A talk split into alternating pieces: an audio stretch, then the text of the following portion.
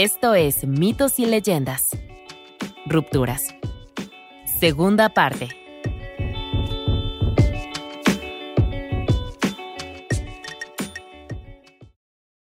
Más tarde, cuando el troll volvió a casa, era evidente que la joven se sentía mal. ¿Qué pasa? preguntó. ¿Soy libre de irme? contestó la hermana entre bocados. Por supuesto que no, respondió el troll. Ya veo. Pero también está mi madre. Cuando salí a buscar a esa gallina es porque era nuestra única fuente de comida y de ingresos. Ella podría estar muriendo de hambre ahora mismo. Sin mí no tiene a nadie que la ayude. Es muy triste. Bueno, pero no puedes irte, dijo el troll antes de arrancar un trozo de carne de ciervo. Así que buen intento. Supongo que podría llevarle algo de comida. ¿Podrías? Oh, Dios mío. Gracias. ¿Podrías hacerlo ahora mismo? Sabes, acabo de sentarme después de un largo día de asesinatos y saqueos. Pero, claro, ¿por qué no? Junta la comida que vas a mandar, dijo el troll. Radiante, la hermana menor dio las gracias a su captor y se apresuró a ir a una de las habitaciones adyacentes. Su sonrisa desapareció rápidamente mientras se ponía a trabajar. Agarró una mochila profunda y apiló todo el oro, la plata y las piedras preciosas que pudo conseguir, poniendo solo una fina capa de comida y cerveza en la parte superior. Vaya, pesa mucho, murmuró el troll echándose la mochila al hombro. Sí, bueno, lleva días muriéndose de hambre. Mira, tienes que irte antes de que salga el sol o te convertirás en piedra, dijo la hermana. El troll salió corriendo hacia la casa de su suegra y la hermana menor se sentó aliviada. Por solo un momento, a cien metros de la cueva, su prometido se detuvo para comprobar por qué la bolsa estaba tan increíblemente pesada. Empezó a abrirla, pero la voz de la hermana atravesó el aire. No, sigue avanzando, le instó, y entonces el troll maldijo a la joven y siguió adelante. Días después de entregar el paquete de oro sin darse cuenta, el troll regresó tras una larga noche de trabajo para ver a la joven, el amor de su vida, abrazada a otro hombre. Era una persona humana, barbuda y peluda, con la cara larga y delgada, que se levantó de un salto y corrió aterrorizada del troll mientras el monstruo se acercaba. Lo único que pudo hacer fue gritar mientras el troll le agarraba la cabeza y lo aniquilaba. Tú. No puedo creerlo. Me has engañado. Le espetó el troll a la joven, con las manos ensangrentadas y llenas de rabia. ¿Qué? gritó la hermana. Eso era una cabra. ¿Un animal? Se cayó por tu espeluznante trampilla y yo la estaba ayudando. Quería tenerla como mascota. ¿De verdad creías que era un humano? Oh, oh, oh, ya veo. Ya sabes, eso tiene mucho más sentido. Ok, lo siento mucho. Mira, acabo de llegar a casa del trabajo y vi a un tipo con barba y estaba como... disculpa. Cabra. Viste una cabra, corrigió la hermana. Sí, ahora me doy cuenta. Pero puedo arreglar esto dijo el troll y comenzó a hurgar en una de sus pilas de tesoros. Sacó un frasco, recogió el cuerpo de la cabra y lo puso sobre la mesa, regresando su cabeza sobre el cuello. Vertió un poco del bálsamo del frasco en sus manos y comenzó a masajear el cuello hasta que las dos piezas se convirtieron en una sola. Pronto, milagrosamente, la cabra comenzó a gritar de terror. Saltó de la mesa y huyó del troll, viva. La mandíbula de la hermana se abrió. Bueno, ahora eso fue sin duda una vuelta de tuerca, y le dio una idea.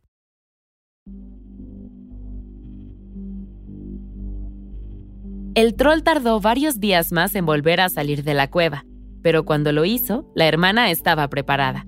Asustada, pero preparada. Tendría que ir al único lugar al que no quería ir hoy, pero había que hacerlo. El oscuro túnel se extendía, desafiándola a entrar.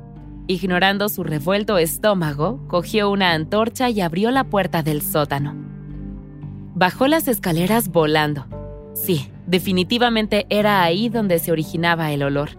Cuerpos en todo tipo de estados de descomposición yacían en la habitación. Pero no era solo el olor o la vista, sino también la sensación. La joven había bajado al sótano descalza para que no hubiera evidencia de sangre en sus zapatos. Lo que no se había descompuesto lo habían comido las ratas. Algunos cuerpos parecían haber estado allí durante meses, algunos incluso años.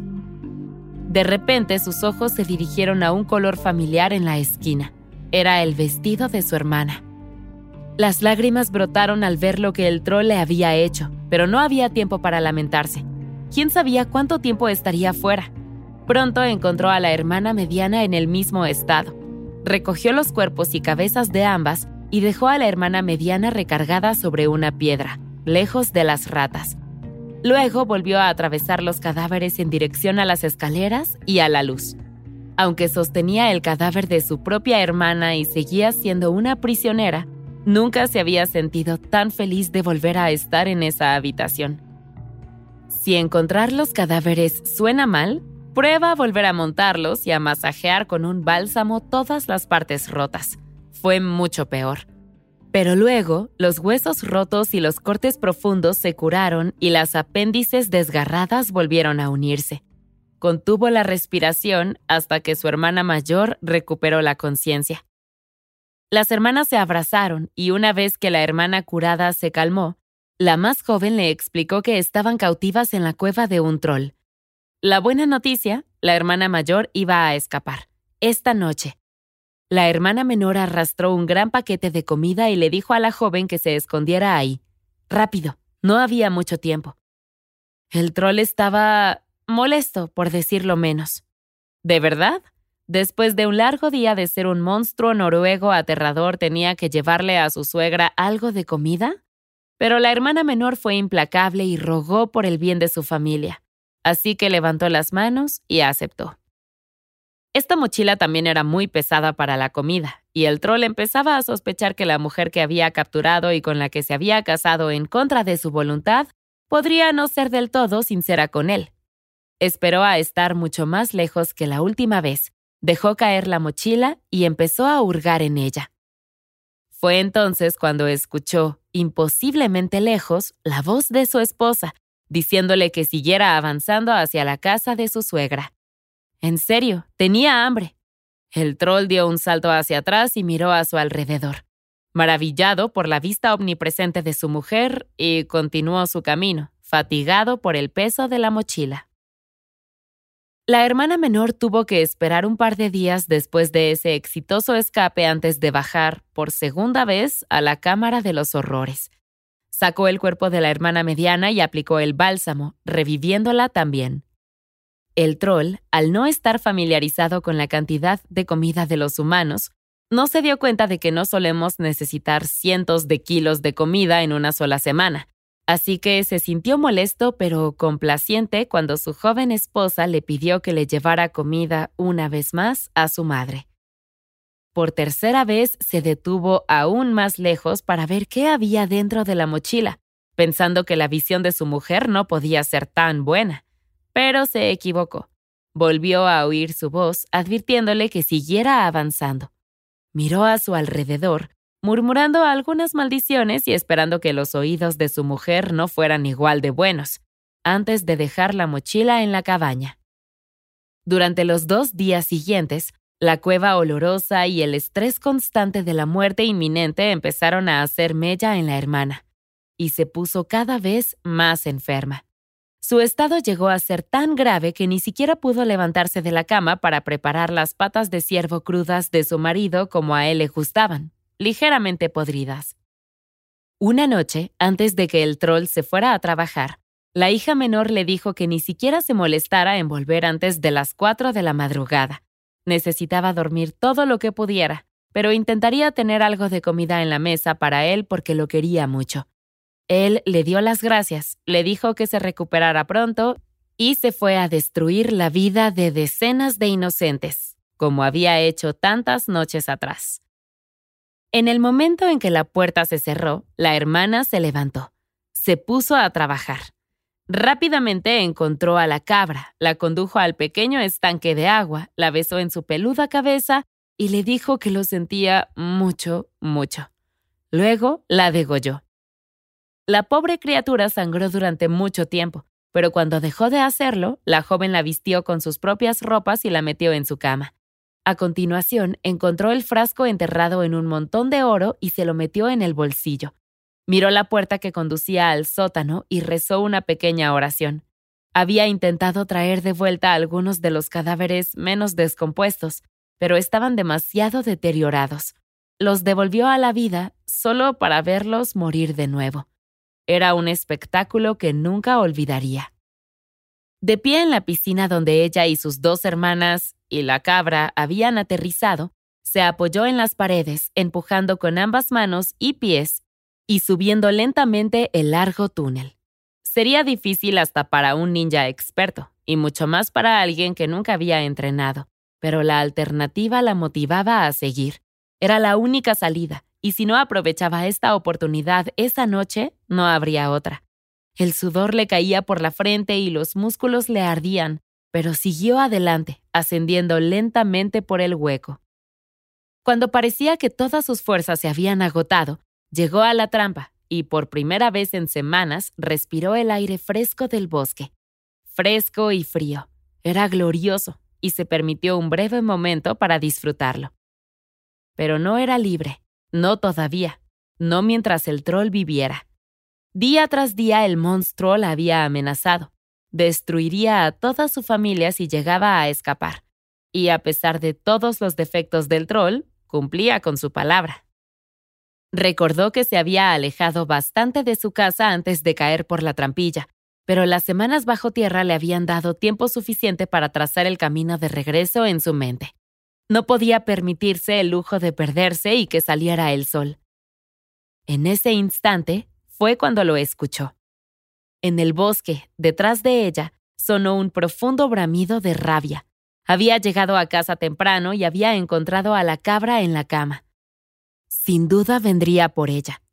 Sonrió y volteó al cielo, justo a tiempo además. Corrió y saltó por encima de los arroyos, Esquivó las raíces y atravesó los arbustos espinosos. Lo hizo todo sin dudar. Lo único que importaba era el plan, la señal. Tenía que enviar la alerta. Si todo salía bien, el troll llegaría justo a tiempo. Se acercó a la orilla del bosque y podía oírlo justo detrás de ella, probablemente gritando que si quieres cortar con alguien lo debes hacer a la cara. No dejas una cabra muerta en su cama aunque una cabra muerta sí que haría llegar el mensaje. Sin aliento, gritó, ¡Ahora! Y se lanzó entre las hojas, justo fuera del alcance de la mano extendida del troll y de la línea de fuego. Lo cual fue una suerte. Era el año 1700 y esas armas no eran nada precisas, pero no necesitaban serlo. La hermana mayor le había contado el plan a la hermana mediana. Ella había estado vigilando a través de la trampa, y en la próxima luna llena se escaparía. Esa noche todos los habitantes del pueblo que hubieran perdido a alguien en el bosque, que era básicamente todo el pueblo, tendrían que estar junto a la casa de las tres hijas, con un arma. Se enfrentarían a la oscuridad, a los monstruos del pasado, aunque solo fuera por esa noche. No sabía quién se presentaría, si alguien sería lo suficientemente valiente como para enfrentarse al monstruoso y asesino troll y la avalancha de apoyo la dejó boquiabierta. Todo el pueblo estaba allí ahora, disparando hacia el bosque. Se habían organizado como una milicia. Los cañones tardaban un tiempo excesivo en recargarse, así que disparaban por etapas mientras otros recargaban. De este modo podían mantener a raya al troll con un bombardeo casi constante. Hubo un momento, sin embargo, en que todos necesitaron recargar y un silencio aplastante invadió el claro junto a la casa de la madre y sus tres hijas. Los aldeanos empuñaron cuchillos, palos y bastones por si el troll estallaba desde los árboles en busca de venganza. Pero no pasó nada. La hija menor fue la primera en llegar a la línea de árboles después de unos momentos de silencio y miró detrás de las hojas para ver nada, nada más que la sangre del troll en algunas de las hojas. Había huido. La gente, ahora con las armas recargadas, dudó. Era fácil ponerse a la luz de las antorchas y disparar a la oscuridad, pero mucho más fácil seguir al monstruo en el bosque. Nadie era tan valiente, aunque la hija menor les instó a seguir. Al final, solo pudieron mirar el rastro de sangre y preguntarse si lo habían atrapado y si alguna vez volvería.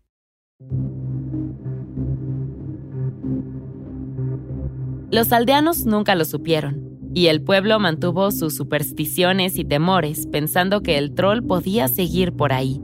Cuando no regresó las noches siguientes, las hijas estaban razonablemente seguras de estar a salvo, pero el recuerdo de las cuevas cercanas era demasiado. Con el saco de oro, se mudaron y vivieron cómodamente en la ciudad, lejos del bosque y de los monstruos del pasado. Con el tiempo, la sangre del suelo se secó y el rastro de la guarida del troll se perdió. Nadie, especialmente las hermanas, volvieron al lugar. Así que nadie supo que el troll, que cogió de vuelta a casa bajo la colina, nunca llegó. No porque se desangrara, sus heridas no eran tan graves, sino porque había permanecido demasiado tiempo fuera. Ese había sido el plan de la hija mayor todo el tiempo. Ningún arma asustaba realmente al troll, pero sí le temía al sol y a la luz. Había llegado a la puerta, pero, agachado sobre la abertura, se convirtió en piedra justo cuando la luz de la mañana se extendía por su espalda se había solidificado de tal manera que la abertura quedó completamente tapada. Entre eso y la trampa que se había cerrado a la salida de la hermana menor, nadie encontraría nunca la cueva del troll con las incalculables riquezas y los indecibles horrores que se escondían en su interior. La criatura de esta semana es un perro de Estados Unidos, pero no es un perro cualquiera es el sabueso mango de hacha. Es un perro largo con patas cortas y rechonchas. Y si le suena a un perro salchicha, pues más o menos lo es, pero con una notable excepción. Su cabeza tiene forma de hacha. Esto, combinado con su largo cuerpo, le da al sabueso mango de hacha su nombre.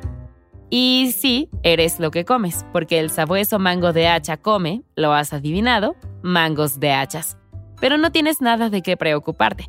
Mi experiencia con los perros salchicha ha sido que solo son un peligro para ellos mismos, y ese es el caso de este sabueso. Y eso es todo lo que es, un perro salchicha con una cabeza rara que corre por los bosques de Minnesota y Michigan, incomodando a los leñadores y campistas. Muy tierno. Eso es todo por esta semana. Mitos y Leyendas es un podcast de los creadores de Mitos y Leyendas y Sonoro. Todas las historias y los episodios se basan en la exitosa franquicia de podcast Myths and Legends de Jason y Carissa Weiser. Nuestro tema principal es de la banda Broke for Free y la música de la criatura de la semana es de Steve Combs. Existen enlaces a más música en las notas del podcast. La producción corre a cargo de Alex González, Mitzi Hernández, Esteban Hernández Tamés e Israel Pérez, con el ensamblaje de Ricardo Castañeda para Sonoro Media. Yo soy Vale Estrada y también me hago cargo de la adaptación al español. Muchas gracias por escucharnos y nos encontramos hasta la próxima.